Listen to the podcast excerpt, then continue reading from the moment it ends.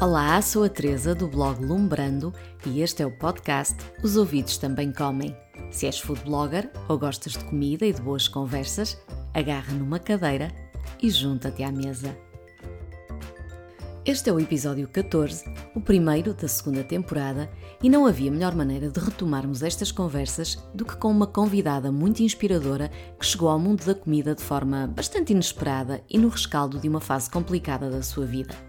Falo de Bárbara Tomás, Product Marketing Manager, Food Stylist e coordenadora de fotografia da Vorwerk Portugal, o mesmo que dizer da Bimbi. Bem-vinda, Bárbara. Uh, agradeço teres aceitado o meu convite. Está tudo bem contigo? Tudo ótimo. Muito obrigada, Teresa. É um prazer. Estou nervosa. Ah, não vale a pena. Isto é, vai ser muito descontraído. Estou lisonjeada com este convite. Muitíssimo obrigada, porque já vi passar por aqui muitos outros colegas de profissão e muitas referências na área, por isso é mesmo uma grande honra uh, poder estar aqui. Muito obrigada mesmo. Que bom, obrigada. Imagino que estejas a falar comigo a partir de Lisboa, é isso? Sim, eu moro em. Carcavelos, por isso pertinho de Lisboa. Ah, e perto do mar. Mesmo, mesmo ao pé do mar. Sim, que maravilha. Eh, tu hoje lidas eh, profissionalmente com a fotografia de comida e com o food styling, eh, mas pelo que sei vieste parar a esta área um pouco por acaso. Porque a tua formação não tem nada a ver com, com tachos e panelas. Queres, queres contar-nos um bocadinho, nem que seja assim de uma forma breve, que curso é que tiraste e, e como é que foste parar ao, ao mundo da, da, da, fotografia de comida e do food styling? Vou, vou, contar. Eu vou começar já por dizer, é uma, é uma história triste pelo meio, Sim. mas com um desfecho muito bom, por isso eu vou dar a conhecer. Hum é a primeira vez que eu vou falar assim um bocadinho e as pessoas vão ter esta oportunidade, por hum. isso acho que muito pouca gente sabe este, este, este percurso e, e, vai suscitar, se calhar, vão, vão, perceber muita coisa no meu percurso e como é que isto realmente foi dar aqui. Então, eu sou terapeuta da fala, de, uhum. de gema, salvo seja, uh, acabei, acabei a minha tese no Hospital Santa Maria, no Serviço de Neurologia, e quando fui procurar emprego, não consegui. Eu lembro perfeitamente que enviei para aí 80 currículos e recebi uma resposta de uma clínica que oferecia trabalho e eu nem sequer conseguia pagar o gasóleo uh, da deslocação para ir ver um doente a essa clínica, que era aqui uhum. na Póvoa de Santo Adrião, ou seja, nem sequer dava eh, o rendimento para, para ir. Então tinha uma grande amiga que trabalhava na indústria farmacêutica e disse ah, tu tens boa aparência, vens da área da saúde, dominas a parte da componente técnica da área de saúde, porque terapia da fala, apesar de ser um, um, um técnico, não ser um médico ou um enfermeiro, temos muita componente de medicina, muitas cadeiras em comum uhum. do curso de medicina base, que nos ajuda depois também no nosso trabalho, que eu acabei por não, por não exercer. Uhum. E entretanto, eu enviei um currículo para, para um, laboratório, onde entrei e fiquei a trabalhar primeiro cerca de 5 anos, tornei-me rapidamente delegada hospitalar, daquela delegada que já não vai ao centro de saúde, mas que só faz uhum. hospital, e trabalhei durante quase 5 anos na área respiratória, uh, antialérgicos, antibióticos, pneumonias, uhum. essas coisas assim, nada a ver com o que eu faço hoje. Uhum. Entretanto, eu saí desse laboratório, ainda trabalhei durante um ano noutro laboratório, mas a minha filha adoeceu. Eu tenho uma hum, filha que vai fazer 10 sim. anos, e a Francisca. A minha querida Francisca passou por uma fase um bocadinho difícil, não vale a pena entrarmos em pormenores, mas uma uhum. fase difícil aqui em casa para todos. Um desafio. E, um desafio. E, e eu não soube lidar muito bem com esse desafio e houve um dia que ela passou muito mal. Eu estava no Algarve, ela já estava a ser acompanhada, ela estava no infantário, eles tinham um alerta para quando ela passava mal chamar uhum. a mãe ou o pai. O Miguel não conseguiu dar resposta e eu, eu não sei se cheguei de Faro a Lisboa em 30 minutos, em 20, se vim de avião. Eu sei que vim a guiar, mas não me lembro. Uhum. E despedi-me no dia seguinte. Uh, e fiquei em casa com a Francisca, foi a melhor coisa que eu podia fazer, porque era ela que precisava de mim o, ali Naquele naquela momento. altura. E eu fiquei a acompanhar em casa, a situação foi evoluindo, durante dois anos ela foi conseguindo evoluir, hoje em dia está, está, tudo, está, tudo, está tudo bem. Uh, e entretanto, essa fase foi uma fase um bocado complexa, em que eu fiz muita coisa. Eu sou super ativa, quem me conhece acha que eu sou hiperativa, porque eu tenho que fazer muitas coisas ao mesmo tempo. Eu vim para casa e dava apoio à Francisca, mas sempre que ela estava um bocadinho melhor, ela ia à escola. Pronto. E hum, houve um dia que eu a levei ao infantário, nesta altura ainda era infantário, não é? Ela uhum. tinha dois anos Ele veio ao infantário e foi uma fase péssima, estava péssima nesse dia. Ela tinha tido uma semana difícil, coitadinha, mas naquele dia ela queria ir à escola e ele veio para brincar um bocadinho. De óculos de sol sai, saí de lavado em lágrimas, tinha falado uhum. com o uhum. educador e estava muito derrotista relativamente à, à, situação e tudo mais. Um, e encontro uma mãe à porta que me disse assim: Ah, não fica assim, ela, isto vai passar, ela já está a melhorar, não se preocupe, que ela é com as amiguinhas e ela é uma criança cheia de vida, não sei o que mais. Pronto. Olha, eu sei que você trabalhou na área comercial, conhece a Bimbi? E eu, conheço, conheço. Um, tenho uma bimbi há oito anos, já tinha, tinha sido um presente dos meus pais quando nós montámos Sim. casa. Conheço. Ah, em vez de estar parada, não quer vir connosco a uma reunião. Aquilo é super divertido, é da área comercial, diz que está parada, não tem horários, pronto. E eu fui. Ao mesmo tempo ter ido, enquanto estava em casa a dar apoio à Francisca, criei uma linha de adereços onde patrocinei as apresentadoras todas do Big Brother durante algum tempo. Ah, livros e colares de uma marca que eu criei que teve um sucesso espontâneo e uns chapéus de verga que foram usados. Sério? E como é que se chamava? Chamava-se Want. Ah, uma, curioso. Foi, eu estava em casa, ela a descansar, eu ia criando coisas e foi, foi vendi, fiz imensos. Fez capas de revista, Teresa, uma coisa. Uma coisa Espetacular. Assim, e, mas já não existe a marca? Não, não, eu tenho a página com não sei quantos seguidores. Às vezes há pessoas que devem encontrar a página e perguntam, mas eu, eu mas já não fazes. ainda por vender, mas não, não, não, foi uma, fez sentido naquela, uhum. naquela altura uh, e trabalhei então com a, com a parte do guarda-roupa da TVI, estes contactos também surgem, não sei o quê, tenho uma amiga que faz adereços e tal, passava uhum. o cartão da marca no final, mas tentei sempre manter-me ativa, que acho que é muito importante, Sim. e lá fui eu então para as reuniões da Bimbi uh, nisto tudo. Pronto, isto para resumir, como é que o food styling e a fotografia se cruzam na minha vida, porque foi aí, foi a minha entrada para a Vorbeck Portugal, uh, onde entra realmente a fotografia, porque eu gostava muito de fotografia, uh, sempre gostei muito, era super atraída pela fotografia de comida, principalmente revistas internacionais. Eu não quero ser má, mas às vezes nas bombas de gasolina, principalmente quando tínhamos imensos, ou aquelas, aqueles quiosques que têm muito, sim, um barato muito grande, eu ficava e folhava revistas francesas. Gostava. Eu percebo não, perfeitamente. Não era, não era para, para, para cozinhá-las, ou seja, era ver, eu pensava isto, sim, como, é sim. como, é que isto fica assim? Tinha imensa curiosidade, mas não, nunca pensei que fosse uma coisa que eu fosse explorar. Pronto. Quando eu entrei para a Vorwer, que era muito interessante, eles têm uma forma de venda direta, como a maior parte das uhum. pessoas, como é que funciona este. Eu tinha era imensa curiosidade como é que as revistas eram feitas e os livros, como é que pois. e quem era a equipa, ou seja, ele estava lá num pedestal, eu sou o mais sincera possível, lá num pedestal, uma coisa, pronto, e, e aquilo foi andando, e eu tive um Porque ano tu, Deixa-me só, porque quando tu entras ou quando te ligas de alguma forma à, à Vorwerk e à Bimbi, foi a imagino eu a, a vender o robô ou... Sim, sim, sim. Okay. não havia nenhuma, eu fui vender Bimbis uhum. para casa das Eras uma representante... Uma... representante da marca, okay. Ou seja, fui vender, fui fazer demonstrações à casa das pessoas. Sim. Que para a minha mãe, eu vou ser sincera, ela vai ouvir isto, ela sabe que eu vou estar contigo, para a minha mãe foi um bocado complexo eu ir vender bimbis. Eu vou ser sincera, e na, na Vorga, toda a gente sabe esta história, e a minha mãe, estes anos todos mais tarde, a lá estou, diz realmente a volta que a vida está e um orgulho, as oportunidades que surgem às vezes na adversidade, sim, sim, nós sim, não é verdade. o que é que vai bater à porta. E eu realmente gostava. Confesso que a parte de vender não era um papel que me assentasse muito bem, porque eu vinha de uma venda muito agressiva. A venda uhum. de medicamentos é uma área extremamente agressiva, muito contratual, para quem acha que há uma magia, uhum. na minha altura assim eu era, é um negócio, como outro qualquer, por mais duro que isto seja de ouvir, um, e ou seja, ir para casa de uma pessoa, ser agradável, fazer uma refeição, não era propriamente o, meu tipo de assertividade uhum. comercial, Pronto. e eu não era assim muito feliz a fazer aquilo e precisava de uma rotina, ou seja, de horários, eu sou uma pessoa que precisa de ter uma rotina e ordem uhum. na vida, uhum. não posso andar aqui ah, agora vou fazer isto. Não, eu tenho que estar ocupada e tenho que ter um horário para cumprir, uhum. uh, para ser responsabilizada pelo mesmo e, e, e, tudo, e para eu funcionar.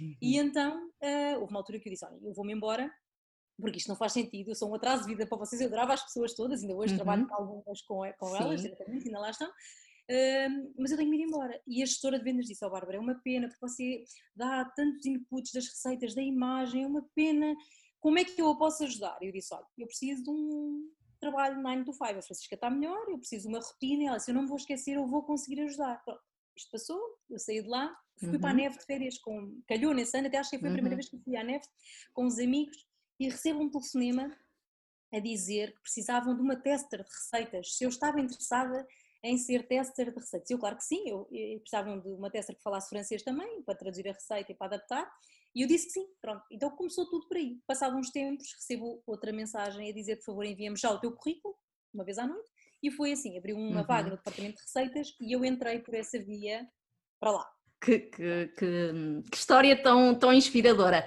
Ó oh, Bárbara, e quando te. E quando te, quando te convidam para seres uh, testadora, não sei se em português se diz assim, sim, uh, para, para, para, seres, para testares receitas, tu fazias isso em casa? Ou, ou ias lá? Sim, não, eu fiz. Era como freelancer. Era de maneira diferente. Freelancer, sim, fiz os testes em casa, entregavam umas receitas, pagavam a receita, aquelas coisas. Okay. Não, hoje em dia, oito anos depois, é completamente diferente o formato.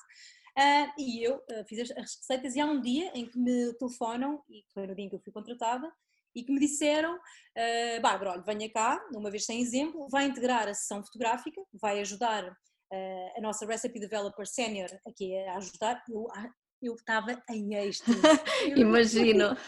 Uma produção fotográfica de uma revista, uma cena completamente fora. Pronto, eu lá fui, fui ajudar na altura a Joana Alvim, que ainda hoje é quem resolve, desenvolve as receitas principais ali na Vorga, que era a minha colega e amiga. Um, e então lá fui, quase uh, aquele modelo que havia do Herman, que tínhamos uma pessoa que cozinhava, que era a caricatura da Filipa Vá com Deus. Sim, sim, sim, sim, sim. Uma ajudante da Joana, ou seja, ela é, era, era mesmo. Era a Maria Rueff, não? não era, sei. Era, era quase a minha senhora, a minha senhora, pronto. Então correu muito bem e, e eu gostei muito de ir. Fui, nesse fui dois dias e no segundo dia nunca mais me vou esquecer, pediram para fazer a stylist que estava na altura, eu já vou depois explicar a parte da, okay. da equipe toda, Sim. mas a stylist pediu-me para fazer um bolo numa forma muito pequena, ou seja, a cozedura ia, ia alterar, porque a massa não estava completa e tudo mais, eu tive que fazer o bolo três vezes. Fiquei desesperada, Teresa, pensei, acabou, a minha vida acabou aqui, uma receita para uma revista. E isto acabou, porque não consegues que o bolo desenforme e tudo mais, a fotografia teve que ser feita dentro da forma, não, era, não se conseguia desenformar, porque ela batia no meio, um filme, e ao fim do dia disseram, olha, a diretora de marketing quer falar com, consigo. Bem. E eu pensei, ok, Bárbara, já tinham tirado as expectativas, disseram logo que isto era uma vez sem exemplo, só para conhecer a equipa, só. Uhum. Eu achei super estranho porque toda a gente me sorria. Uhum. Ou, seja, eu ou seja, toda a gente sabia que eu ia ser contratada naquele dia, menos eu. Ah. Uh, e aquilo foi um teste, supostamente, a como é que eu me comportava em estúdio e com a equipa e tudo mais. E lá vou eu, a diretora Se de calhar deram-te uma receita difícil de propósito. Não sei, não sei, foi horrível o batismo. Pronto. E eu lá fui e a diretora de marketing, atual nossa diretora de vendas, CEO agora, um, disse-me, então Bárbara, gostou e tal, nós tínhamos explicado que isto era realmente uma vez uhum. sem exemplo, não costumamos fazer isto, uh, e diga-me lá, qual era a melhor coisa que podia uh, acontecer agora? E eu disse, agora era a Laurinha dizer-me que tinha um emprego para me oferecer e elas tinham um, um envelope eh, onde tinha o meu contrato e disse, e é isso mesmo que temos para si ah. hoje. Foi assim um bocado emotivo, porque a minha filha sim, já estava ótima, elas, elas, sabiam do historial porque tinham acompanhado enquanto eu era agente, uhum. tinham o feedback da pessoa que deu o meu currículo e foi assim que eu entrei no departamento de, de receitas da Vorwerk Portugal uh, em 2013. Pronto. Onde ainda uh, estás? Ainda estou, sim. Uhum. E mas ainda estou. Sim. Já me vais falar das tuas uh, responsabilidades uh, atuais.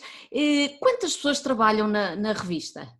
Então, é assim, agora a revista, infelizmente, por causa da, do Covid, foi suspensa, não é? Por causa das vendas em papel. Além do mais, porque nós temos uma expressão digital muito grande, não é? Mas eh, não está a sair a edição em. Ah, Pois, sabes que eu passei num quiosque recentemente e, e perguntei, não tem a revista da Bimbi? E disseram, ai, não temos recebido, mas eu pensei que, que fosse alguma questão com o fornecedor ou com o distribuidor, não, não me tinha percebido que... Não, fizemos uma suspensão, nós fizemos um comunicado aos nossos clientes e nas nossas redes sociais, porque tudo isto, como outras grandes revistas, que nem são comparáveis... Era depois, porque eu ia perguntar como é que... Como é que estavam a ser feitas as produções? Eh? As produções, as produções em si, como são feitas, eram feitas longe no tempo, ou seja, também para respeitar Ainda deu para dava e deu. A, questão aqui foi o Covid, foi as tiragens, ou seja, para já estamos a. Está, uhum. está em stand-by, vamos ver vamos ver o que é que vai o que é que vai acontecer olhar para o futuro com otimismo e, e perceber mas têm saído versões digitais Nós temos a versão sempre digital, por isso ela vai continuar a acontecer em estúdio. Por exemplo, esta semana eu tinha dito que era hoje que falava contigo, depois foi o dia que eu cheguei há 20 minutos a casa. Ah. Até é bom, tenho mais coisas presentes para falar uhum. contigo, para falar contigo. Então, pois... queria saber a equipa sim, como é sim, que sim. funciona. Ou seja, então, no nosso caso... Em tempos normais, digamos em tempos assim. Normais. Às vezes, eu, eu ouço, é engraçado, muitos colegas, eu tenho uma perspectiva completamente diferente, que cá em Portugal não há equipas grandes. Não é assim. Cá em Portugal há equipas grandes e cada um faz o que tem, tem a sua função. E o trabalho só é espetacular porque é o resultado do melhor que cada um dá. Desde a pessoa que me vai às compras e me traz os ingredientes lindos e maravilhosos para mim uhum. e para a stylist que está, desde a pessoa que desenvolve as receitas, desde a pessoa que me cozinha as receitas, desde a pessoa que me arruma a cozinha e que me lava toda a louça, desde o fotógrafo, desde o meu trabalho e quem depois faz a parte editorial também. Por isso, este trabalho é um trabalho do resultado não é de uma pessoa, é de um conjunto de pessoas que dá o seu melhor para uhum. sair a, aquele, aquele resultado final. Por isso, na minha equipa, eu como coordenadora de fotografia, tenho sempre um fotógrafo, uma stylist, eu, que além de coordenação fotográfica, faço o food styling e é interessante porque às vezes as pessoas, o styling e o próprio styling, o, o food styling e o próprio styling fica aqui misturado, por isso podemos aqui separar um bocadinho as coisas para as pessoas perceberem. Depois tenho duas pessoas que cozinham, e tenho uma pessoa que vai às compras, fora, fora mais três pessoas que dão apoio na equipa editorial. Somos quase uhum. 10. Muito ou bem. seja, em projetos de revista ou em projetos uh, de livro. Às vezes em projetos de livro ainda temos mais pessoas, porque a stylist pode trazer um assistente, uh, uhum. ou seja, por isso, em Portugal também se trabalha com equipas grandes e cada um já faz coisas diferentes nestes trabalhos quando é revista. Eu não uhum. sei a realidade de outras revistas, mas da nossa é assim. Ok. E, e quando tu, tu, dizes que tens pessoas que cozinham e, e depois há pessoas, eh, neste caso tu, que fazes o styling, ou seja, és tu que empratas? Eu emprato. É isso, porque eu, eu, sei até, eu não sei se ouviste a, a, conversa com a Ana Novaes, que também faz trabalhos de food stylist e até já trabalhou. Um, não, não ouvi, mas vou já não, ouvir. Sim, ela esteve inclusivamente a trabalhar em, em Berlim e noutra cidade alemã, que agora não, não me estou a lembrar, e trabalhava muito na, portanto, na fotografia para livros de culinária. E, e, portanto, no caso dela, ela cozinhava e empratava. E ela, e ela fala realmente disso que o, o conceito de food styling que varia um pouco de mercado para mercado, em termos de, de função específica. Portanto, no, no, no, vosso caso, eh, a pessoa que cozinha não é a pessoa que emprata e que. Ok. Quando eu entrei, e dava apoio à Joana, eu ainda passei a fase em que cozinhava. Uhum. Ou seja, eu cozinhava, a Joana empratava, mas a Joana não cozinhava. Mas tem que haver uma, uma comunicação uh, grande entre as duas, não é? Ou seja, a preparação que é feita, para já imagina, estamos a falar de um eletrodoméstico com, com limitações e com uma lâmina lá dentro, por isso o nosso desafio é ainda um bocadinho uh, maior, porque eu não uso, não usamos técnicas de food styling duro, géis, resinas, uhum. nada, nada, porque a pessoa tem a capacidade, tem que conseguir replicar em casa o que vê na revista. Uma coisa uhum. é tu uhum. teres uma coisa mais clean, tiras os bocados de carne menos esfarelados, uh, estás ali um appealing. Mas a pessoa, com timing, com tempo em casa, consegue fazer exatamente o que eu faço num prato, com uhum. o resultado na sua casa, porque estamos a depender de uma máquina. Por isso, ali temos que ser muito fiéis. Tu não vês numa revista da Bimbi legumes verdes fluorescentes porque eu não posso usar o bicarbonato. Ou seja, se me perguntaste se eu como freelancer noutros trabalhos que depois podemos falar, uhum. se há esse enaltecimento do ingrediente, é outra coisa. Ali uhum. temos que ser muito, muito naturais muito naturais, muito respeitadores da, da, natureza da receita e do ingrediente, porque temos não só um apoio ao cliente, é uma revista que tem apoio ao cliente, por isso eu tenho pessoas que ligam a tirar esclarecimentos sobre a receita, sobre o aspecto, correu mal, foi assim, foi assado, não é? ao contrário que outras revistas não têm, não dependem do eletrodoméstico, se calhar. Uh, por isso temos que ser muito verdadeiros e muito consistentes naquilo que, que estamos a produzir, que é diferente do trabalho lá fora. Por isso, uhum. aqui a consistência e a comunicação entre a equipa é muito grande. Ou seja, as pessoas que trabalham comigo na cozinha, quer em termos de qualidade de ingredientes, que é sempre o melhor possível, quer a pessoa que me prepara as receitas, porque para já já sabe como é, como é que eu gosto de trabalhar, são muitos anos também, uhum. e imagina, o que é que acontece? Uh, há um prato de massa, provavelmente ela não vai me juntar a massa toda até eu dizer, eu preciso de massa limpa para finalizar, ou seja, há todo um encadeamento e uma comunicação entre a pessoa que me prepara a receita, uhum. para eu uhum. depois empratar e a Ana colocar, a nossa stylist, colocar a, a receita no que ela imaginou, que entretanto nós uhum. temos sempre uma reunião onde explicamos os pratos que vão existir, eu escolho com a Ana o tipo de recipiente, quando eu digo o tipo, não é em mood board, ou seja, é, olha, um prato de forno, precisa de recipientes transparentes, vais precisar de vidros porque é uma bebida, se calhar isto, uh, três colheres de gelado para não estarmos a usar sempre a mesma, uh, no mesmo tipo de imagem, uma é bola, outra é rasgão, outra é espatulada, ou seja, esta conversa existe antes da sessão fotográfica, a Ana Trancoso já vem preparada com todo a parte de material, se é inverno, tons mais escuros, metais, madeiras, ou seja, é um mundo o nosso estudo, uhum. não é? Como... Nesse caso, a Ana é, é a prop stylist? Neste caso, a Ana Trancoso é a prop stylist. Uhum. Muito bem. Com quem eu aprendi tudo na vida sobre styling.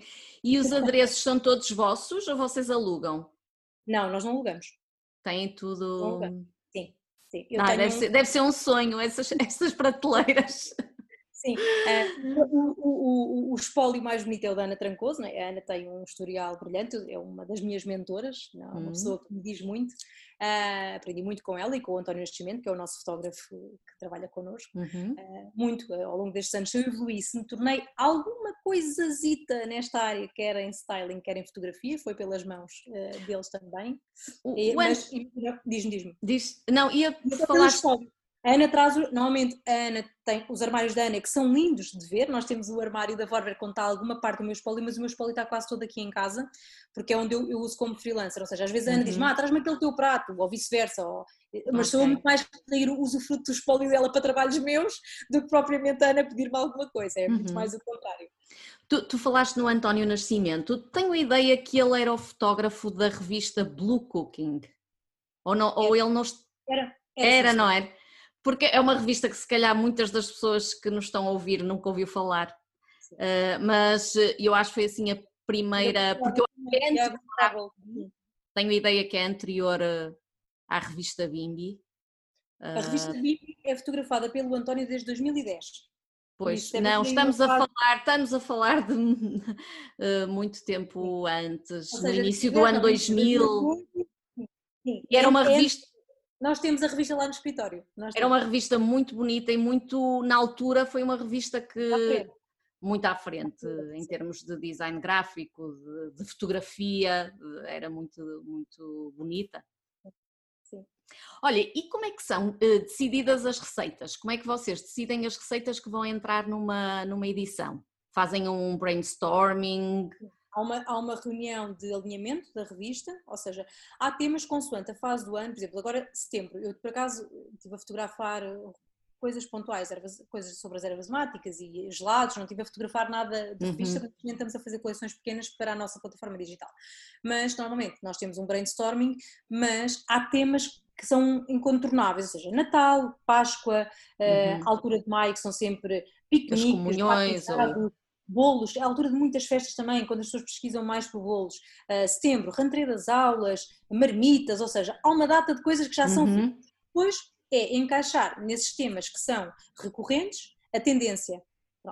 Ou seja, o que é que é trendy este ano, estudamos muito, temos sempre também, a empresa também ajuda, nós recebemos as tendências anuais de mercado da alimentação, ou seja, é um uhum. trabalho muito privilegiado depois também para outros trabalhos, porque uhum. acabamos por eh, receber muita informação muito boa, não é, de mercado, do que é que vai estar em, em voga, uhum. quais são os alimentos que principalmente vão transitar deste ano para o outro, para estarmos também, ou seja, porque no fundo a revista da Bimbi tenta-se manter um bocadinho o mais atual possível, não é? Nos, com, ao nível dos mercados internacionais também, em termos de imagem principalmente, que é um esforço que nós fizemos e acho que conseguimos também quase uh, estar aí, que é um, construir alguma coisa para, para chegarmos mais longe e estarmos, sermos mais transversais no mercado internacional também do que cá, porque as nossas fotografias também migram para lá.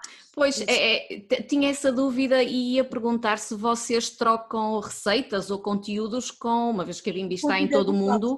A Vorwerk é global, há uma ação fotográfica feita cá, o owner é a Vorwerk, por isso os meus colegas da Polónia podem publicar uma revista ipsis verbis igual à nossa, com as mesmas receitas traduzidas em polaco. Isso, e vocês é... também adaptam receitas lá de fora? adaptamos, adaptamos, mas aí é que se vê a verdadeira diferença cultural. Por isso é que nós tivemos algumas rubricas ao longo dos anos na revista em que viajávamos por vários países e tínhamos três receitas de cada país, porque são genuinamente diferentes, são os nossos colegas dos outros países que as desenvolvem, tal como nós, mas com a cultura deles, ou seja, tem o cunho mesmo, não é aquela coisa que nós compramos às vezes um livro, ah, receitas do mundo, pronto, ali são pessoas mesmo francesas a cozinhar o que cozinham em casa em francês, salvo seja, como se costuma dizer.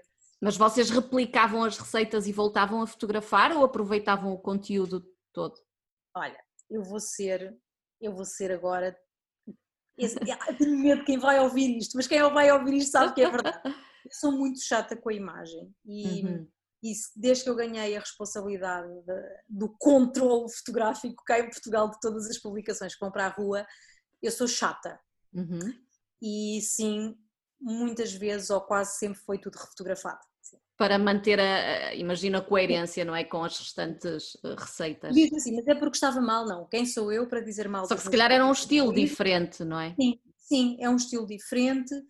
Uh, faz muita diferença o tipo de fotografia pode. Imagina, as pessoas que consomem, como nós, que eu acredito que tu consumas também, estas revistas internacionais de comida, não é, uma, uhum. não é a maior parte das pessoas que gostam de fotografia de comida. Somos um nicho, não é? Por isso, uma coisa que é altamente apelativa para os meus olhos, não é? Porque foi aí que nós quisemos standardizar-nos, se calhar para os meus colegas alemães aquilo já é super sofisticado. Uhum. E basta uma omelete num prato com um, um guardanapo uhum. e um garfo, ou seja, por isso havia aqui uma diferença muito grande, pois nós tínhamos uma identidade muito própria e, e, já, não, já não casava muito bem, por isso eu sentia uma necessidade muito grande e depois eu sou muito chata nem às vezes com o style, é com o aspecto real da comida, isso é que eu sou mesmo chata. Uhum. E então, quando a comida tem que ter bom aspecto, para comer, uhum. mesmo que seja um ingrediente que eu odeio. Eu odeio dobrada, mas se mandarem empratar uma dobrada, eu vou fazer o melhor que eu consegui fazer àquela dobrada. Por isso, uhum. é mais o aspecto da comida que me movia nesse, nesse uhum. sentido. E hum, com que antecedência é que vocês preparam as edições? Uh, quanto tempo estão adiantados, digamos assim? Por Olha, exemplo, já, a... já tentámos o máximo que nós conseguimos, mas depois foi, foi mudando, foi, o máximo que nós conseguimos foi ter uma decalagem quase de oito meses. Uau! Queríamos, pronto, queríamos aproveitar a sazonalidade, só que acabava às vezes por ser contraproducente. Ou, uh, seja, ou seja, vocês... Uh, vos, ui, deu aqui uma mensagem no Zoom. Uh, vocês tentavam fazer mais do que uma edição daquela época não, imagina, a questão era, imagina, nós fazia, fazíamos, sempre, fazíamos sempre duas revistas de, revistas de cada vez, por exemplo, novembro e dezembro. Ok. O que é que acontece? Eu estava a fotografar sempre novembro e dezembro uh, em agosto.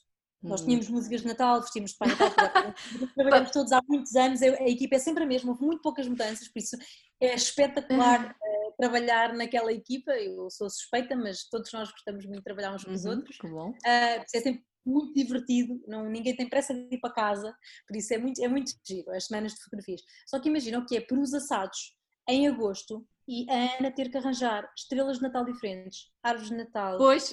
ou seja, imagino. ser um bocadinho contraproducente. Por isso nós tivemos que adaptar optámos por não ser tão sazonais, porque acabas hoje em dia por conseguir a sazonalidade, ou seja, a fase de teste era quase em época sazonal, mas depois a reprodução da ação fotográfica acabava por ser fora dos ingredientes de época que conseguíamos, ou no Marlo, ou assim, arranjar o que necessitávamos para o styling também ser concordante, porque imagina, tens de fazer uma folha de shopping de Natal em agosto, ou seja, ao preparar Sim. ou pensar o que é que tu vais usar, por isso é um bocado complexo às vezes, nestas especiais, principalmente como o Natal, uhum uh, com tanta decalagem. Mas há sempre uhum. uma distância de alguns meses na preparação entre os testes e depois a ação fotográfica. Uhum.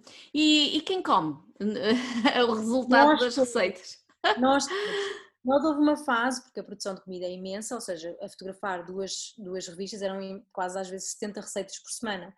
Uh, claro que a equipa é grande e nós também levamos para casa, porquê? Porque não é permitido por lei, por causa da ASAI, porque nós tivemos que nos informar, nem dar para instituições, hum. nem tentar fazer outras coisas. Nós, Por vocês não serem tipo um restaurante, ou é isso? Não, sim, não terem. Implicava uma data de coisas, situações de higienização e tudo mais, que nós ali, três ao fim de um dia de trabalho, não nos Não é, podem garantir, claro. E, e, ou seja, como havia tantas famílias, nós somos imensos para comer, e colegas uhum. do escritório, tipo, tipo de género, havia às vezes, ah, bolas de Berlim, ah, gelados, e, vai, e é colocado no refeitório, o carrinho uhum. dos gelados é um clássico, uma, duas das minhas amigas, duas colegas, faziam um carrinho com todos os sabores de gelados que nós tínhamos juntado no congelador e passavam por todos os departamentos. E este Giro. há esta, há esta componente, componente lá, por isso nós comemos a comida, pronto, é, que é fundamental. um, e quantos, já agora eu sou muito curiosa e tenho mesmo, um, quero aproveitar aqui a tua presença. Uh, portanto, para, para vocês conseguirem ter as, as fotografias de, de todas as receitas que vão sair numa edição, quantos dias vocês precisam para confeccionar e fotografar? Então, eu sou muito regrada e isso é, tem a ver comigo, ou seja, uh, eu vou dar aqui o ouro todo a quem quiser montar uma revista. estou, a brincar, estou a brincar, não. Não, é engraçado, era a hora que falávamos em off.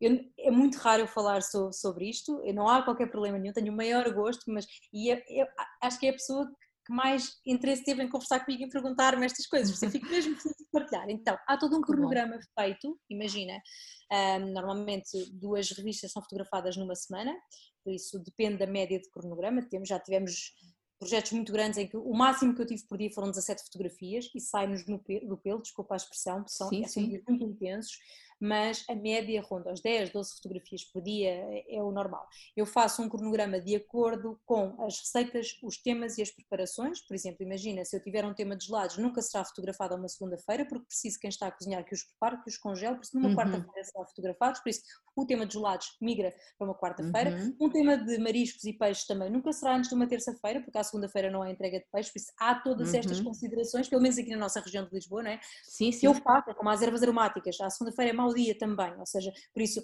há uma data de, de condicionantes que nós ao longo dos anos também vamos tendo esta aprendizagem, uma data de pessoas que também nos, nos servem produtores que trabalham connosco, a quem nós corremos, o peixeiro, o talhante, essas coisas que já são pessoas da nossa confiança também, algumas coisas que nós pedimos com muita antecedência, por exemplo, se eu, se eu precisar de umas flores de courgette, eu não posso de um dia para o outro arranjar umas flores, pelo menos aqui, a não ser que eu vá ao uhum. Marlo ou ao Macro, uh, e às vezes não há sempre, mas se eu encomendar com antecedência, uhum. naquele dia eu sei que terei as flores de projeto para, para trabalhar. Por isso, há que ter em consideração tudo isto. E depois a lista de compras também é dividida por dias, porque ou nós preparamos tudo e congelamos, mas somos mais apologistas do mais ou menos compras para três dias, para manter os frescos frescos, para não há necessidade de congelar coisas que depois perdem, não há necessidade de congelar uhum. um peixe fresco para depois voltar a descongelar, para depois o cozinhar. Uhum. Por isso, normalmente é uma semana, em média 10 a 12 fotografias por dia e é uma alegria. E isso dá para duas revistas, dizias-me tu. Sim, normalmente a transição de revista é feita à quarta-feira. Ah, espetacular.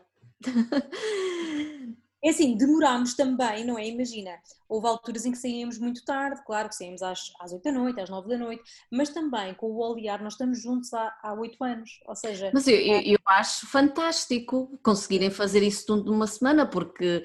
Uh... acho que é, nem, nem sequer se pode comparar com uma pessoa que, como eu ou como tantas pessoas que têm uh, esta paixão pelo food blogging e que fazem em casa, porque nós eh, também fazemos tudo sozinhas, não é? Também é diferente. Mas eu só de imaginar o tempo que demora.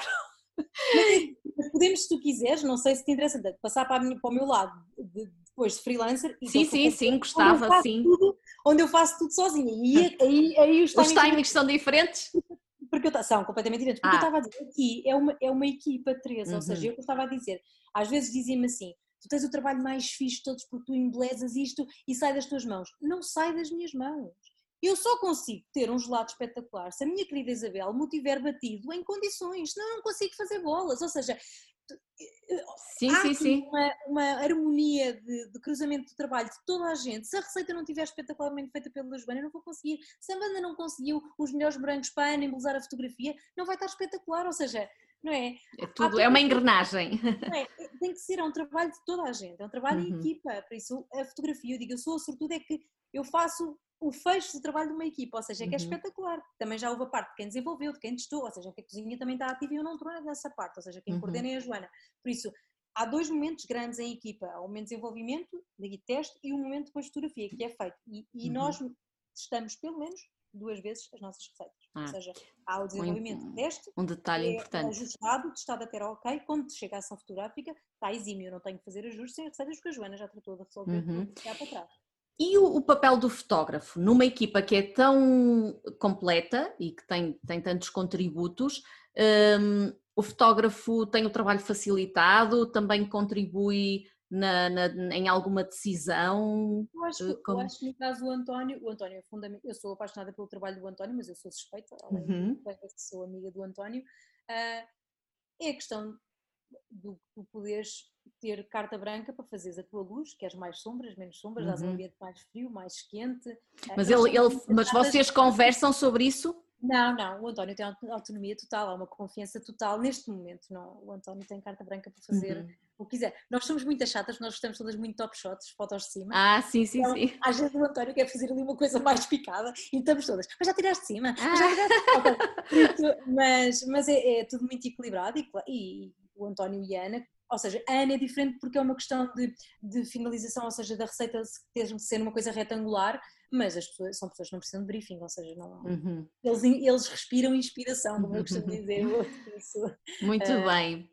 Uh, falaste há bocado do, dos teus trabalhos uh, fora, fora da revista, como freelancer, e eu vi que tu recentemente estiveste a trabalhar, a colaborar com o projeto da Residential, acho que se sim, chama assim. Estou a trabalhar com o residencial, sim. Ehm, e para quem não, e pelo que eu percebi, é portanto uma, é uma, uma caixa de ingredientes eh, de uma receita criada por um chefe que quem quiser encomenda e, eh, e recebe os ingredientes em casa e imagino que a receita e tem uma, uma, uma, uma ligação para um vídeo em que o chefe ensina a cozinhar? Vou explicar, vou explicar. Esta iniciativa parte da, da LOHAV, da equipa do Gonçalo Castelo Branco, que normalmente são as pessoas responsáveis pelo comboio presidencial, para quem uhum. conhece. O do Douro, também, não é? Sim, e também do, do grande festival que eu adoro, o Chefs on Fire, não é? Uhum, eles têm essa iniciativa, entre outras, como eles também têm a Super Bowl, têm uma data de eventos espetaculares. Uh, normalmente a mão deles vai para coisas muito entusiasmantes. Uhum, ligadas uh, à comida. Sim, o conceito residencial não é nada mais, nada menos que o conceito do comboio presidencial na sua casa devido ao confinamento. Tanto hum. que, inclusive, é, pronto, aqui passando a publicidade à parte, saiu um artigo na Forbes sobre, sobre, esse, sobre essa mesma iniciativa deles. Nós ficámos todos muito contentes, que eu quase desmaiei. Foi, acho que foi a única vez na vida que alguma fotografia minha vai sair numa publicação internacional dessa importância. Ah, que bom! Eu quase faleci, não é? Pronto, um enaltecer agora para ti, Teresa. Que bom, parabéns! Eu tinha uma apoplexia à mesa, por isso, uh, porque não sabia, eles não tinham contado, mas pronto, ou seja, o, o conceito é o comboio em sua casa. E o comboio era uma experiência gastronómica, a passar pelo Douro, onde tu tens um chefe estrela Michelin, uma, duas ou três estrelas, nacional ou internacional, uhum. a cozinhar para ti durante aquele dia. Devido ao confinamento, as viagens de comboio ficaram mais limitadas também e eles criaram o de Residential, que eu acho super inteligente, se tirares o P. Sim, sim, sim, exato. Achei super inteligente. E eles passaram o conceito para casa. E no fundo tu cozinhas com um chefe, ou seja, um, tu escolhes o chefe, eles lançam o programa qual é o chefe. Agora eu estive a trabalhar com o Henrique, o chefe Henrique Sá Pessoa, em que ele faz faz a receita e a pessoa recebe o cabaz, compra o cabaz uhum. dessa receita, com uma da, além dos ingredientes da receita preparados, recebe todo um, um, uma categoria de produtos diferentes, são produtos um bocadinho mais Uhum, de luxo, digamos assim. Sim, sim, sim, uh, mais dispendiosos. Um, e, e, depois, no fundo, tu preparas uma refeição, desde as entradas até à sobremesa, na companhia do chefe. Ou seja, tu compras um, aquele timing de cozinha, as pessoas cozinham em live streaming com. Ah, é, é, portanto ao vivo. O, eles estão a acompanhar. Muito bem, não, não, não, pensei que pudesse ser um, um vídeo que já tivesse não, feito, é mesmo uma, uma experiência uh, em direto. Não recomendo a quem puder ter essa possibilidade, uhum. é muito, muito, muito giro. E tu estiveste a trabalhar nas fotografias para a comunicação, para as peças de comunicação do, sim, do projeto. Sim, de comunicação e as fotografias de backstage, é o, hum. o que eu estou a fazer com eles. E como é que é trabalhar uh, ao lado de um chefe que imagino que normalmente tem prato e, e também tenha noções de food styling? Eh, foi intimidante ou nem por isso? Foi super intimidante porque eu nunca tinha feito nada parecido. Imagina, eu já acho que já tenho publicados entre livros em que fotografei e fiz só styling e tudo mais, cerca de sete, nenhum meu, entre nutricionistas, entre o Casal Mistério, que é com quem eu trabalho há mais tempo desde 2015, uh, ah, ou seja, os livros deles, os, uh, os, livros nutricionistas, a Isabel Silva, uma data de pessoas, uh, e nunca tinha tido esta componente. E confesso que era a área onde eu mais gostava de entrar. Porquê? Porque eu tenho um deslumbramento enorme pela cozinha de autor, mas pela parte técnica, ou seja, o que eu respiro de ensinamento quando estou a ver aquelas pessoas a trabalhar é, é assim, eu, para já eu falo imenso e perco o pio, fico uhum. invisível de máquina na mão e eu não falo, Teresa. Uh, é muito, muito gratificante. É, mas, mas tu, é... uh, portanto, neste caso, fotografaste ou fizeste só food styling? Ou... Não, fiz tudo. Eu fiz o food styling, eu fotografei, ou seja, a única coisa que eu não faço food styling é o prato do chefe, de resto sou eu que faço tudo. Ah, ok. Muito bem. Ou seja, o chefe está, no dia de testes, o, chefe faz a, a, receita, eu fotografo o chefe para a comunicação, fotografo o prato para a comunicação e todos os ingredientes dos produtores que entram no cabaz para a comunicação também. No dia de, do live streaming, eu estou para foto de equipa e backstage de momentos mais de descontração para uhum. ficar e para as redes sociais no momento. Por exemplo, nós este domingo fizemos eh, a fotografia direta, ou seja, eh, estava a acontecer, eu estava a fotografar e a rapariga da Sofia das redes sociais estava a comunicar ao mesmo tempo, havia quase um passo a passo ao mesmo tempo que as pessoas que não compraram a experiência, mas conseguiam viver mais ou menos o que é que quem tinha comprado estava a acontecer. E resultou uhum. muito bem. O feedback das pessoas foi muito interessante, porque foi desvendarmos um bocadinho do que é que estava a acontecer. Uhum para quem tinha eh, comprado uh, o cabaz. Por isso, experiência. É, é, espetacular. Ou seja, já o Chefs on Fire de um modo informal, uh, que eu ano passado fui convidada para ir, não como fotógrafa uh, oficial, eu acho que tu tiveste cá a Maria também, que a Maria era uma sim, das. Sim, sim, falamos sobre isso. Eu fui em modo fotógrafa informal e a nossa relação também com este grupo de trabalho começou já com o outro, o primeiro Chefs on Fire, onde eu fui, uh, e o ano passado eles já tinham convidado, tinham agradecido as fotografias dos anos anteriores, por isso começou aí também. E já aí esse evento te permite, discretamente, ficares a olhar para o chefe a trabalhar, ou seja, no meio da uhum. multidão nem dão por ti. E eu, esse evento, para mim é espetacular, porque eles estão ali mesmo à distância de um passo uhum. e tu uhum. consegues ver o corte, como é tratado o ingrediente, a forma como eles lidam com a equipa. Há um respeito muito grande pela comida por estas pessoas. Eu acho que é, é, é espetacular o que eles nos transmitem. Por isso, eu acho que este trabalho do, do, do, do Residential para mim foi o exponencial máximo que me podia acontecer, porque eu ganho muito mais, e não é, enfim, não tem a ver com isso, mas no conhecimento da experiência uhum. e por causa uma oportunidade destas. Eu sou super agradecida, eu gosto imenso de trabalhar com eles todos e a experiência é espetacular mesmo. É mesmo imagino que sim. Tu, no, tu, durante a quarentena, fizeste uns vídeos que partilhaste no, no Instagram sobre food styling e, e penso que um ou dois eram sobre os utensílios que tu sim. consideravas uh, essenciais. Queres enumerá-los, aqueles que andam sempre contigo? Tu tens uma malinha, tipo Sport Billy. Uh, tenho mais ou menos uma malinha. Olha, podia ter, por acaso tenho lá embaixo, porque eu estou, como eu estou a trabalhar com o residencial, tenho tirado as coisas do carro e posto, senão tinha, tinha trazido e, e mostrava uhum. aqui. Uh, eu vou tentar enumerar sem me esquecer de, de nenhum. Sim. Uh, mas as coisas. Aqueles que, que não podem faltar. Não podem faltar. Pinças. As minhas pinças não podem faltar. Nunca. E, e, são pinças, já agora, são pinças especificamente de cozinha ou são pinças eh, cirúrgicas e que tu não, não, utilizas? cozinha. Até escoma tem essas pinças.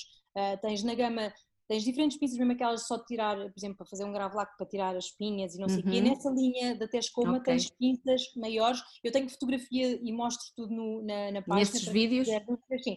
Ou seja, e para quê? Não é às vezes aquela coisa cirúrgica como ao chefe. É que às vezes os nossos dedos acabam por ser muito grandes, mesmo quem tem as mãos pequeninas. Quando tu tens um prato finalizado, por exemplo, um gelado, que é uma coisa que uma pessoa toca. Eu hoje estive a fotografar gelados, eu hoje vou estar o dia inteiro a falar Imagina, salpicas com um fruto seco picado, mas aquilo ficou demais. Se tu vais lá com o dedo, vais empurrar, ou vais enterrar, ou a bola sim, sim, sim.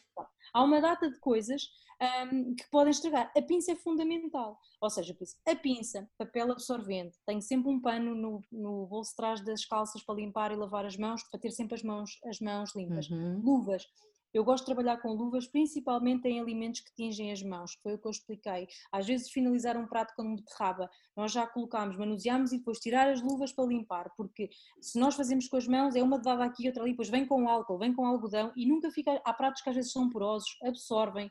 Uhum. É como o caril, por exemplo. O caril é, é, chato em algumas texturas de cerâmica porque deixa logo mancha, deixa gordura, tens de trocar de prato, por isso luvas também não prescindo. O que é que eu tenho? Ali na Bimbi nem tanto, mas nos meus trabalhos como freelancer, eu sou conhecida por eles também, além da pizza, eu tenho dois micros vaporizadores, que eu também falei deles, uhum. um com água e outro com às vezes molho de soja, uma coisa mais escura, dependendo do que é que eu quero fazer. Principalmente às vezes eu estou a fotografar e preciso de sombras nas gotas, uh, numa salada, uso sempre uma uma, um líquido escuro porque uhum. vai enegrecer a gota e dá o efeito de uma sombra escura, enquanto que a água não. Por isso, os meus Boa dica! Está lá também essa, está lá. Uh, tenho sempre os meus dois vaporizadores. O que é que eu tenho mais? Fio de culinária é fundamental. Palitos todos os tamanhos são os nossos salvadores. Sim. Palitos, grandes, pequenos, médios, palitos. Para segurar, unir os hambúrgueres ao pão e... Tudo, tudo, tudo. Eu acho que eles são salvadores em tudo. Ou seja, pilhas de panquecas, uh, coisa, montes de profiteroles, eu sei lá, há coisas que às vezes nos salvam, bolos para acertar as camadas, às vezes nós queremos só fixar porque para ele não bailar, quando depois começarmos a pôr, a barrar e tudo mais, são fundamentais. Eu adoro palitos e esses são para lavar e utilizar. Uhum. Depois, outro para o meu fiel amigo, papel de alumínio. Eu também falei muito. E usas. É amigo do ambiente. Mas, mas, tentas reutilizar, que eu sei que tu não, falas não disso. Gordura, tento, tento reutilizar, mas alguns realmente com gordura não conseguimos. Mas ele é espetacular para dar volume numa, numa data de situações. Eu também fiz, utilizei em vários dos vídeos para as pessoas perceberem uhum. e depois foi espetacular o feedback que eu tive desses vídeos. Nunca pensei ter tanto feedback. Eu, eu nunca pensei mesmo, Teresa. há muito, eu acho que sabes que eu acho que há muita, há, mesmo quem não, quem não trabalha nisto ou quem há muita curiosidade, não é? Porque é aquele como é que isto é feito, como é que, que se consegue este resultado. Acho que é sempre interessante mesmo para quem não não está na área. Mais também, eh, não, não senti, não recebi milhares de mensagens, recebi algumas, algumas mensagens das pessoas, mas o que mais me impressionou, que eu não tinha essa consciência, houve duas pessoas que me disseram a mesma coisa, que era como é que eu fazia isto gratuitamente, como é que eu estava a dar, para ser o mais sincera possível, todo aquele conhecimento de forma gratuita. Hum, sim. E eu fiquei, e eu respondi a mesma coisa às mesmas duas pessoas, se elas ouvirem o podcast podem mostrar a mensagem o conhecimento só faz sentido e só serve se nós o partilharmos. Porque eu ter todo o conhecimento para mim e fazer usufruto a minha vida inteira dele e não o partilhar, eu com certeza posso conseguir alguma coisita. Mas eu acho que eu não vou, em termos de realização e usar para os outros. Eu gosto tanto de aprender com os outros, eu estou sempre a aprender e espero ter muitas coisas para aprender até morrer. Porque senão. O que é que oh, Bárbara, acho que é uma, uma mensagem. Uh é eh, mesmo boa e, e, é mesmo e concordo e, e agradeço. Às vezes as pessoas, eu sou sincera, e há muita, eu às vezes tenho alguma dificuldade por causa de falta de tempo, eh, uhum. por causa de trabalhar a tempo inteiro e não estar sempre nisto, mas eu respondo a todas as pessoas que me perguntam dúvidas. Eu ajudo com tudo, dicas de luz, de composição, as pessoas mandam fotografias, mandam um antes e depois, e eu digo, põe para aqui, puxa para ali, eu faço esse trabalho, eu quando tenho disponibilidade, eu pego no Instagram e ajudo o mais que eu posso, porque assim, esta minha experiência surgiu de uma oportunidade, e mais, às vezes eu não falo tanto deste lado porque eu sofro um problema de confiança, mas pronto, não vai parecer hoje, mas nós vamos um dia encontrar-nos pessoalmente, Deus quiser, Estava adorava, muito, adorava. Estava muito uhum. transformar isto num almoço ou num jantar e, e, e conhecermos Sim, um bocadinho. temos que fazer Tenho um grave problema de confiança e quem, e quem me conhece bem sabe uhum. isso. Por insegurança, ou seja, não gosto muitas vezes de falar de mim e dessas Percebo coisas. perfeitamente. Ser arrogante e estar a mostrar. Mas é assim, eu sou uma sortuda do caraças. Porquê? Porque eu há oito anos que há sete que sou coordenadora de uma revista de fotografia e tive a oportunidade de pelo menos uma vez por mês, fotografar 30 receitas diferentes. Por isso, isto dá-me uma vantagem perante a maior parte das pessoas no mercado, porque foi raro o tipo de receita que eu não tive a oportunidade de empratar, ou que eu tive o desafio, ou que tive a oportunidade de melhorar. Ou seja, uhum. porque o primeiro risoto e primeiro, os primeiros 10 risotos calharam mal, mas calhar os próximos 20 já calharam bem. Os primeiros gelados calharam mal, mas os 300 gelados a seguir calharam bem. O primeiro período do Natal estava péssimo, os 7 a seguir, ou seja, isto cria uma vantagem. Deu-te muita, muita experiência. A, a, experiência vem desta oportunidade que me foi dada a mim, por isso eu só tenho que ser agradecida, porque eu desenvolvi capacidades com esta oportunidade me aconteceu a mim, mas eu aprendi de outras pessoas, porque a Joana é exímia a manusear eh, massas e pães e tudo mais, e assados, e faz assim, faz assado, e eu fui adaptando e fui tendo esse conhecimento, ele não estava em mim, podia ter uma apetência. Tu cozinhavas uh, antes sim, sim, de. Sim, sempre gostaste de cozinhar? Sempre, eu adoro cozinhar, sim. Hum. Eu sou a cozinheira da família, pronto. Ah. sou a cozinheira da família. Adoro cozinhar, é das coisas que mais me relaxa, mas lá está, não era. Não dizia, ah, gostavas de publicar, não é, não é a minha coisa. Não, não é por aí. gosto é mesmo a produção, gostas da parte da. da... Eu gosto de empratar. Uhum. De, tudo, de toda a tarefa é? que existe, o que eu mais gosto é de empratar. Sabes que é o que eu menos gosto? Então podemos trabalhar juntos. Exato. Porque acho que é o mais, para mim é o mais difícil. É o mais, uh, prefiro fotografar, mas, editar. Mas eu, eu, acho que é mesmo mais difícil. Mas lá está, eu tenho uma vantagem, é isso que eu estou. A, a minha sorte é, é uma sorte a minha sorte foi a vantagem e foi a prática uhum. e a uhum. quantidade de receitas, porque assim, pois não é só a, a, a, a, revista, nós já fizemos mais de 20 livros nestes anos todos, uhum. mais as coleções digitais, mais os prospectos de receitas internos, por isso, ou seja, é uma amálgama gigante de oportunidade de melhorar, não é? Uhum. Ou sim, seja, sim. E, e, e, de tentar sempre ser. E mais, a questão é: há que haver uma elasticidade também muito grande e criativa para não cairmos na rotina, porque ao décimo risoto, hum, não é? Sim. Tipo, não há próprio que o salve. Uhum. Se um tem ervas em folha, se eu já fiz o outro tem que ser picado, se o em taça ou em prato, ou seja, há que também nos renovarmos, não é? E procurar inspiração. Para estar sempre a surpreender o, e, eu inspiro o leitor, muito. não é? Claro, claro que sim. E, e, e eu, eu, digo muitas vezes, eu fiz uns workshops pequeninos internos, tenho tido alguns pedidos para fazer fora da Vorver que eu fiz aos agentes da BIMBI, uhum. uh, pedido especial, e, e, correu muito bem, foi muito giro, o feedback foi espetacular e, e, depois na altura quando eu fiz pediram muito para eu fazer fora, eu ainda não tive essa oportunidade, queria ter feito isso eventualmente, mas tive medo de abrir inscrições e ter zero inscrições. Ah, mas isso não, não, não vai acontecer.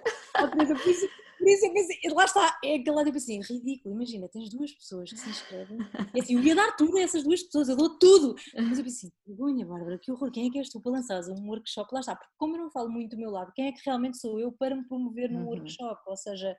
Uh, mas fica aqui o desafio para quando isto da pandemia acabar. Eu tenho outras surpresas grandes também. Ah, que se quiser até ao final do ano, eh, uma, uma surpresa grande que eu acho que esse assim, pronto, não Ah, que bom, essa, que bom. Essa, pronto, pessoas quiserem ver, se quiserem não veem, pronto. e estávamos, hum, pronto, entretanto perdemos aqui, mas foi, foi maravilhoso. Eh, estavas a falar-nos dos teus utensílios Sim. essenciais, não era? Então, estávamos na, no papel de prata, que não é muito, não é muito uh, ajudante do ambiente, o papel vegetal também ajuda, o fio de culinária às vezes também é bastante, também é bastante útil, eu acho que estou aqui a correr todos. Azeite, azeite, ou seja, acaba por não ser agora... Pincéis, para pincel, para pincelar, pincel, para, para limpar... De, sim, pincel, tenho, um, tenho dois pincéis que eu adoro, que estão velhíssimos, que até fiquei, herdei com eles lá da Water que substituímos, daqueles das feiras, que é de pelo. Sim. Pincha, pronto. Sim, sim, Para sim. mim esses são os melhores. Os de silicone são espetaculares para a cozinha do dia a dia, mas deixam muita gota, ou seja, são muito espessos, Sim. com muita coisa, não dá para fazer pormenor, por isso de, de, de, pelo. Às vezes quem não conseguir pelo nas lojas das trinchas também há, uhum. uma trincha pequenina é ótimo, pronto. Pincel uh, é fundamental, estava a pensar. Ah, uma faca afiada, uhum. uma faca afiada. Uh, às vezes, por exemplo, eu até dei esse exemplo, às vezes estamos a empratar um frango e ficou ali uma parte, por exemplo, um caril de frango eu não gosto de tirar sempre a gordura, porque a gordura até ficou bonita e fica tingida, dá aquela textura da pele, não fica aquilo imaculado, parece que é tudo peito de frango, mas uhum. queres cortar ali um bocadinho. Com a tesoura não consegues, convém ter uma faca bastante afiada que tu uhum. consigas uhum. cortar ali um bocadinho sem danificar o bocado, o bocado da carne. Tenho sempre uhum. também dois tipos de tesouras, uma tesoura maior e uma tesoura mais pequenina. Por acaso eu tenho daquelas de bonsai, que acaba por às vezes funcionar uhum. por próprio, aquelas pretas minúsculas, não é? Caso ainda no Leroy Merlin, passando a possibilidade. Uhum. e estava a pensar o que é que eu tenho assim mais. Um, eu acho que já te disse tudo. O essencial. E para ti, qual, qual, é o prato mais difícil de fotografar, de, de, de tornar bonito? Uh, tens assim algum que quando, quando sabes que vais, que vais ter que. Assim, eu, tenho, que... Eu, tenho, eu, tenho, receitas que eu odeio, eu vou ser Sim? sincera. Tenho, tenho, tenho ódios gastronómicos, como eu costumo dizer. Eu odeio tudo o que seja receitas para criança. Odeio. A sério? Odeio. Mas por Mas algum. Não gosto, não gosto porque acho que para mim é uma, desca... uma desca... Desca... Ai, descaracterização. É, Mas porque o infantilizar? Infantilizar, sim. Quando, quando me pedem especificamente, porque às vezes imagina, temos um tema do dia da criança e dizem tens de fazer um bolo monstro. Umas espetadas com formas. Elas gozam, isto é, um, isto é um motivo de gozo no escritório. Elas já vão levar as, as sugestões mais ridículas e irritantes só para me tirarem do sério, porque eu dizia: Eu não me prato isto, não faz isto. Eu não faço isto. Claro que é uma forma de estar, claro que eu faço sempre, porque eu não mando nada, ou seja, nós temos poder de decisão, mas então se alguém pedir, teremos que, teremos que fazer. Mas não gosto nada. Mas, de... mas tu achas que os, que, que os miúdos não são sensíveis a esse lado? Eu acho que são, mas acho que eu é que não, ou seja, como eu não sou, não é uma coisa que eu adoro, Uhum. Nunca fiz para a minha filha, ou sou eu. Atenção, não Eu tenho uma das minhas melhores amigas que adora e adora aquelas composições nos pratos para fazer os cabelos com os brócolis. Sim, sim, há, há pessoas que são verdadeiras nada, artistas. Assim, nada contra. Eu, eu não gosto de fazer, ou seja, não, não tenho nada contra, mas eu não gosto, não gosto de fazer. Acho que nós conseguimos fazer coisas eh, apelativas para as crianças de maneira diferente, mas isso sou eu, pronto, não, não, não tem nada a ver com mais nada. Agora, receitas difíceis, gelados são muito difíceis. Eu, por acaso, era um dos, dos, episódios que eu gostava de fazer agora na nova fase de episódios, que eu parei um bocadinho, mas queria fazer mais 10 novos episódios, fica aqui hum. uma, uma, uma, dica, pronto, que eu parei aos 10 para também não saturar as pessoas, para não tornar uma coisa, para tornar também um bocadinho uma coisa desejada, perceber se tinha feedback, se as pessoas sentiam falta. Eu ainda não vi todos, tenho, tenho que ver. e se ganhava visualizações, o que é que realmente fazia sentido ou não, mas por exemplo, gelados é uma coisa fundamental, e eu tenho muitas dicas e muitas coisas para partilhar ao longo dos anos dos gelados. Uh, que, que, depois, quando, quando se explica às vezes, passamos estas dicas às pessoas, torna-se tudo muito mais tudo muito fácil. É mesmo muito mais fácil. É mesmo muito mais fácil. Por isso, uh, gelados é uma coisa difícil, muito difícil de, de, de fotografar. Uh, risotos, eu expliquei como é que se reanima um risoto, durante muito tempo até eu descobri como é que aquilo se podia reanimar, foi difícil para mim. Hoje em dia é, vejo como com alguma, com alguma naturalidade eu acho genuinamente que gelados acho que deve ser as coisas, uhum. das coisas mais difíceis de, de empratar. E tu aprendes sobretudo com a experiência e, e, e, tentas descobrir tu os truques ou há assim food stylists que tu sigas e que pesquisas que faças? Não, olha, eu vou ser muito sincera. Eu quando tinha muitas dúvidas, às vezes acontecia, ou seja, era por tentativa e erro. Uh, via que era assim, via que era assado quando eu tentei procurar e pesquisar bibliografia uh, sobre este tema, nunca encontrei nada. Ou seja, o que é que eu encontrava? Aquilo grosseiro que tu encontras, que é, ah, eu uso batons para fazer eh, e banha, para fazer gelados, ou seja, que não era o que eu procurava ali. Por isso, uhum. eu como gostava muito daquela área, eu, eu tive, acho que foi um objetivo interno, eu, eu pensei, bem, se algum dia eu gostasse de ser boa a fazer alguma coisa, não é que eu o seja, mas ou que um dia és. eu gostava mesmo de fazer descobrir formas de não danificar a comida e pô-la bonita. É, tipo, era, uhum. é a coisa que o mais, é o desafio mais melhor que me podem dar. Quando às vezes dizem, ah, isto não vai sair da forma, ou, por exemplo. Ou uhum. seja, para mim, aquilo é o melhor que me pode acontecer. Eu estou, por exemplo, panacotas, às vezes. Não é? Sim. Estamos ali para fazer o vácuo de um lado e do outro. Pois, e depois, se, se, tentamos pôr calor, elas começam a largar o. a derreter, não é? O melhor truque de todos é o do vácuo. É o melhor de todos. Ou seja, também posso fazer uma coisa sobre, sobre ah, o vácuo. Sim, sim. Ou seja, foi, foi pela necessidade, foi por ter tempo, foi por ver outras pessoas a trabalhar que inconscientemente se calhar faziam coisas que depois eu trouxe para o food styling uh, especificamente, mas na internet o que eu encontrei sempre era coisas grosseiras, ou seja, nunca encontrei nada.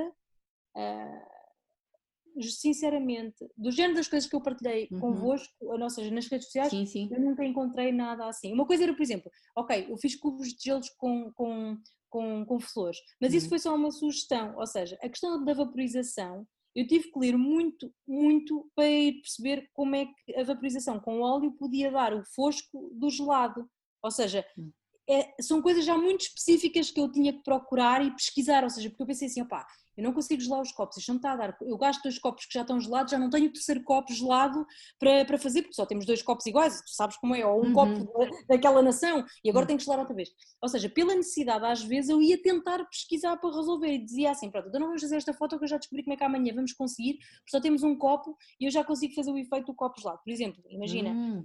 era, mais, era mais com a dificuldade, ou seja, na adversidade e na dificuldade fazia-me pesquisar. Algumas vezes eu encontrava mas eu sou-te sincera, ou nós procuramos muito especificamente com uma dificuldade que nós temos, ou overall, se tu fores procurar técnicas de food styling, o que eu encontrei era muito repetitivo, ou seja, esta uhum. montagem dos hambúrgueres, ou trabalhar a um camada. básico que, não, que no fundo é, para muitos não é básico, ou seja, para quem já trabalha, fazemos muitas receitas diferentes, acaba-se por tornar rotineiro, para não dizer básico, para não dizer uhum. científico, porque é sempre útil para toda a gente para aprender, Sim. mas acaba-se por ser rotineiro, ou seja, às vezes eu precisava, com a dificuldade, ia procurar um bocadinho mais, e lá encontrava alguma coisa para, para, para melhorar, uhum. mas acho que foi assim, Acho que foi assim. Uhum. Eu não tenho nenhuma formação em, em food style. Uh, tens a melhor, que é, que é da, das mãos na massa. Tenho a escola da vida, tenho a escola da vida. E tens, uh, há assim alguma revista uh, estrangeira que tu tenhas uh, como referência? Estou um, a lembrar-me das da Donna Hay, que são lindíssimas. Saíram, no fundo saíram de, de, produção, não é? Ela fez a edição 100 e elas faleceram, não é? Ela só fez a edição 100, que era linda de morrer, aquela capa branca, salvo a salvo erro é essa a capa, não estou enganada, e depois ela faz produção de livros, porque ela quis fechar aí a produção, a produção da revista. Eu sou fã da Donna Hay, ela tem um estilo uh, muito minimalista que me agrada, que me agrada uh, imenso.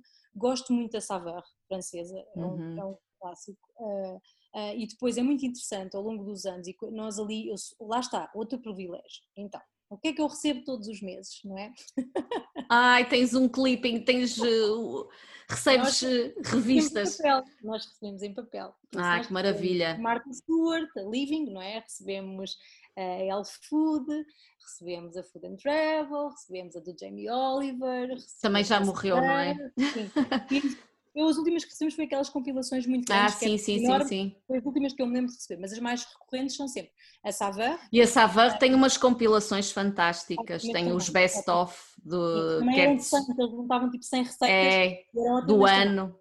A Olive Magazine, eu gosto imenso. Hum, sim, inglesa. É muito gráfica, ou seja, usa muito grafismo, a interação com a imagem em conceito editorial é muito, muito à, à frente, mas depois é muito interessante porque houve uma evolução nos últimos tempos brutal em termos de imagem. Nós passámos uh, de crops, ou seja, afastados, onde tu tinhas muitos props, muita sujidade, muito Messi e muita coisa, para os crops dos anos 70 que eram tão criticados, da nossa querida teleculinária, que estás on, é? estás dentro do prato, mas cada vez mais, nos últimos dois anos, o que tu vês são crops muito grandes, em que o foco é a receita finalmente, ou seja, é mesmo a receita, e tens uma colher, um pano, uma coisa cada vez mais minimal. Eu sou fã, eu sou fã uhum. desse, desse, desse conceito e desse estilo e dessa, dessas presenças assim nas revistas. Porquê? Porque é onde o food styling brilha, não é? Porque se eu tiver muitos próprios muito bonitos, a comida não brilha tanto, ou seja, há um elemento distrativo. Por isso eu gosto muito mais desse conceito minimal em torno da comida. Sim, mas e tu não achas que quando temos o, o lado mais composto, mais com uma distância eh, maior, em que conseguimos ter mais elementos na fotografia, não, aí não, é, não entra a vertente do storytelling, não podemos acrescentar camadas sim. àquilo que estamos a, a comunicar e a transmitir. Eu acho que sim, concordo plenamente contigo. Quanto mais elementos podes contar uma história, enquanto, apesar de, uh, eu dizia isso no, no, meu workshop, era um, o primeiro exercício que eu fazia, mostrava uma, uma receita, até posso partilhar, uma receita uh, de autor, Uh, e, e, uma receita que eu tirei à janela do comboio presidencial com a chuva, as gotas da chuva na janela e o prato uhum. e aquelas coisas todas. E eu perguntava a todos os alunos, às pessoas que estavam a assistir, qual era a fotografia que contava, uh, era propositado, que contava uma história. E toda a gente me dizia uh, a da janela, por causa da quantidade de todas. E disse: Olha, é verdade, mas eu vou-vos contar a história da outra fotografia. Por isso, ou seja, todas as fotografias têm uma Tem história. Claro, uhum. que, claro que os adereços. A diferença é, quanto mais minimal, só o autor a pode contar. Quanto mais composta, os olhos podem compor e criar o próprio storytelling. Uhum. Por isso, ou seja, é, é, acho, acho que é diferente. E também acho que depende um bocadinho do eu objeto. Gosto, eu também uhum. gosto desse lado, ou seja, eu gosto muito do lado da questão do storytelling. Mas sou muito chata na parte do storytelling e nas fotografias compostas, porque tem que genuinamente contar uma história. Olha, eu, lá está, não quero parecer arrogante, mas eu vou abrir o, o, coração. Por exemplo, uma coisa que me faz imensa impressão: tu teres uma receita hum. finalizada Sim. e depois tens num, um bolo, imagina, um bolo, poisado uhum. numa mesa, um bolo exímio, mas tens numa mesa já com uma toalha e tens os pratos, mas depois tens as cascas dos ovos, os utensílios cruzados. Ah, sim, sim, sim o storytelling tem que ter algum, algum sentido na minha cabeça. Eu sou chata com essas coisas, ou seja, se o bolo já está pronto e já está bonito e decorado, já não deviam estar ali o, as cascas dos ovos. ou seja, uma coisa é uma minha, estás a perceber? Ou seja, sou chata, eu sou muito chata, sou uhum. mesmo chata. Tem, as, as, coisas têm que ter uma lógica. Tem, tem. E, e, e, a interpretação tem que se fazer muito sentido, muito uhum. sentido para mim. Uh, mas eu acho que isto também é uma evolução, não é? Porque eu passei por essa fase como freelancer, eu fiz essas coisas, não é? Em que tinha uma toalha e depois tinha lá as cascas dos ovos, ou o rolo da massa, ou coisa que vale. Eu estava em ambiente de cozinha e estava com tudo a servir, ou seja, por isso depende também. E lá está, quando nós ouvimos às vezes a história da, da, própria, não é o que nós criamos, não é o que os nossos olhos criam, mas a, a, a versão da história, não é? Ou se o autor da fotografia te puser um copy, uma frase inspiradora a explicar o que é que lá está, vai fazer todo o sentido, porque aí tu sabes a verdadeira, de onde é que os teus olhos começam a guiar para fazer ali aquilo. Sim, mas, mas muitas vezes, vezes temos temos que conseguir é. só com a foto, não é? é. Não temos oportunidade para, Sim, para explicar. espetaculares cá em Portugal a fazer a fazer essas contagens de histórias através, através de fotos uhum. lindas de, de morrer, eh, de morrer. Há colegas que realmente enchem as nossas redes sociais aqueles colegas, pronto, que eu chamo colegas que nunca falei com eles pessoalmente, a não ser por mensagens de, uhum. Instagram, mas porque tenho carinhos enormes uhum. por essas pessoas e adorava conhecê-las a todas e jantar com todos e Temos que organizar isso, fazer um... um evento, um evento só de... de... food styling e food photography. Acho que fica aqui o, acho que era muito giro. Acho o que era desafio. Muito... Também acho, concordo. Mas, concordo perfeitamente contigo com a questão do storytelling. Agora, em termos de revista, eu dizia em termos de revista, cada uhum. vez mais a evolução que, tu, que eu noto em termos de revistas internacionais e ele algumas nacionais também. É a tendência realmente a maximizar um bocadinho. E é o destaque para, para a receita final.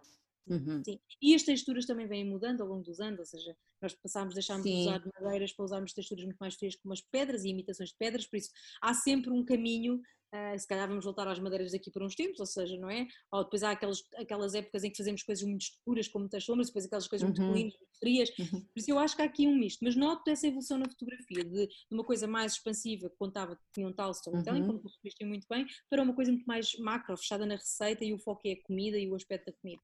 Uhum. Muito bem. A nossa conversa está, está ótima, mas vamos ter, vamos ter que terminar. Há bocado tu falaste, disseste assim, qual, porque eu tinha aqui uma pergunta que era sobre projetos para o futuro, algum, algum sonho que tivesses ligado ao food styling ou, ou à fotografia de comida, fazer um livro com alguém especial ou ir lá fora uh, ter alguma experiência, mas uh, parece-me que já há aí qualquer coisa, mas que ainda não pode ser revelado, é isso? Não, ainda não. É uma coisa que eu nunca achei que iria cons conseguir construir sozinha. Uh, foi feito na íntegra por mim. O que me deu muita força foi o feedback de todas as pessoas que, quando eu partilhei, lá está, como eu disse, que um workshop tenho medo de não apareça ninguém, aquilo se calhar, pronto, não tenho tanta noção se vai ser bem recebido ou não, mas achei que podia interessar aquele tipo de conteúdo. Estou hum, curiosa. Em algum lado. ah, já ficou aí uma ponta do véu levantada. Muito bem, muito bem. Fantástico. Primeiro Deus que eu tenha confiança e segurança suficiente para ah, fazer sim, dar para a frente. Sim, que, força. Que a segurança não me deixe recuar. Uh, não, estamos aqui a, a apoiar-te. Vamos ver. Estamos aqui a apoiar-te. E é lá para o fim do ano, dizes tu? Sim. Ah, que bom. Vamos, vamos, vamos ficar atentos ao Instagram da Bárbara e, um, e para, para depois estarmos por dentro das novidades. E eu costumo terminar sempre com, com a pedir a, aos meus convidados uma sugestão musical e eu ainda não fiz assim, ainda não tenho tantos episódios como isso, mas é curioso que ainda ninguém repetiu a sugestão. Vamos ver o que é que tu vais sugerir. Eh, tu costumas cozinhar, a ouvir música, gostas? Olha, a cozinhar hum, nem sempre, mas a nossa casa é uma casa muito musical. Eu gosto muito de música, ouço música muito alto uhum. Tenho uma filha que adora música e que descobrimos no último ano, isto é outra conversa para que tu vais gostar, podemos falar um bocadinho em off, descobrimos que ela tem uma veia de cantora à série. Ah. Uh, e então um, estava aqui a pensar o que é que eu poderia escolher. Um, Sim, uma música para ou para cozinhar ou para, para pôres a tocar num jantar. Um, então eu vou dizer uma música que é muito, muito, muito, muito especial para mim, uh, que é o, o Unforgettable, do Nat King hum. Cole, mas na versão cantada com a filha, que já ah, foi sim. concebida depois. Eh, digitalmente, depois não foi? é uma música muito especial para nós cá em casa e para mim é uma música que eu adoro, cresci a ouvi-la em vinil, por isso uhum. uh, gosto muito, muito, muito dessa música. Bom, uma, uma, uma música muito bonita e lá está, uma sugestão diferente. Olha, Bárbara, foi um prazer conversar contigo. Vamos Muito seguir as notas Muito do episódio. Vou deixar o, os links para a tua página de Instagram, que é Bárbara Tomás Food Styling. É? Ajuda-me. Bárbara.tomás. Espera, eu tenho que ver. Bárbara.tomás.foodstyling, acho eu. E é Tomás com Z, não é? É Tomás com Z, sim. O meu nome é a antiga. É bárbara.tomás.foodstyling, sim. Muito bem, e tu, tu aí também tens a, a, o link para, para o teu site, mas eu de qualquer das formas vou colocar.